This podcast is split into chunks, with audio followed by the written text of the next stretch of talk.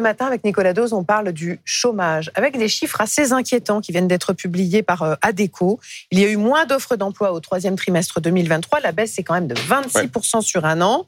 Est-ce qu'on va vers une inversion de la courbe du chômage? Mais alors dans le mauvais sens, c'est-à-dire on n'avait pas arrêté de baisser depuis des mois et des mois. on baisse depuis 2000, enfin la fin de François Hollande, 2015. Euh, ça avait d'ailleurs, ça s'était inversé sous François, sous François Hollande, pas assez fortement pour que ce soit politiquement vendable, mais en fait, il l'avait eu son inversion de courbe. Bon, bref, on va pas refaire l'histoire.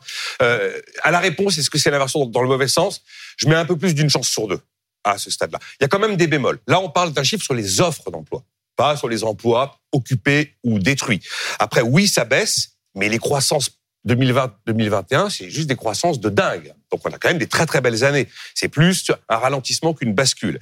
Et puis il y a quand même encore les pénuries de main d'œuvre. Vous demandez au chef d'entreprise quel est votre premier problème. J'ai du mal à recruter, mmh. disent-ils. Donc voilà, on a moins de volume d'offres, mais on est quand même en 2023, au moment où je vous parle, au-dessus des niveaux de 2019. Mmh. Quand même voir, c'est pas si mal que ça. Maintenant, oui, il y a un ralentissement. Ce que, ce que je peux vous dire, c'est que 2023, ce sera une année de création nette d'emplois. On aura créé plus d'emplois qu'on en aura perdu. Mais beaucoup, beaucoup, beaucoup moins, oh, trois fois moins en fait qu'en 2022. Maintenant, vous prenez les chiffres de la Banque de France, les chiffres de l'OFCE, ils s'attendent tous à des taux de chômage entre 7,5 et 7,9% en 2024. On est à 7,2% aujourd'hui. S'ils ont raison, oui, c'est une inversion de courbe. Maintenant, on va plutôt dire une inversion de tendance qu'une inversion de courbe. Mais l'OFCE dit on aura non pas des créations nettes en 2024, mmh. mais des destructions nettes. Mais 53 000 destructions. Mais ralentissement à cause de quoi? L'incertitude? Alors évidemment, ça joue le ralentissement de l'activité, inflation, taux d'intérêt, bien sûr. Fin du quoi qu'il en coûte, on a mis sous perfusion une partie de l'économie, des pans entiers d'économie. Quand on arrête, l'anesthésie s'en va, et là où ça fait mal, ça fait mal de nouveau, bien sûr. Après, le retour des défaillances d'entreprise au niveau d'avant Covid, là aussi, on avait tout anesthésié. C'est une logique que ça reparte. Et puis, on a plus d'actifs avec la réforme des retraites en 2024. C'est évident.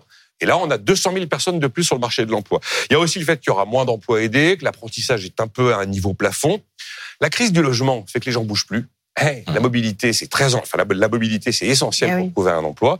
Et puis, ce double choc sur l'immobilier, ça va se payer en termes d'emplois perdus. Enfin, dernier élément. On a eu des très, très, très, très belles années. Mais des très, très belles années pour plein de raisons, dont une mm. mauvaise.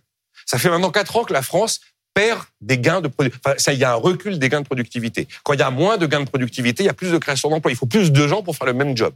Si la productivité repart, alors là, on aura effectivement des effets négatifs sur l'emploi. Donc, docteur Dose, c'est quoi la perfusion pour éviter une reprise du chômage euh, dans les mois qui viennent? Euh, Il y a les solutions de fond. Surtout ne pas arrêter la politique de l'offre qui a été entamée sous François Hollande. Et je pense d'ailleurs qu'on aurait dû aller jusqu'à supprimer intégralement ce fameux impôt de production dès 2024 plutôt que de l'étaler jusqu'en 2027 mhm. et d'aller chercher les milliards qui manquaient ailleurs.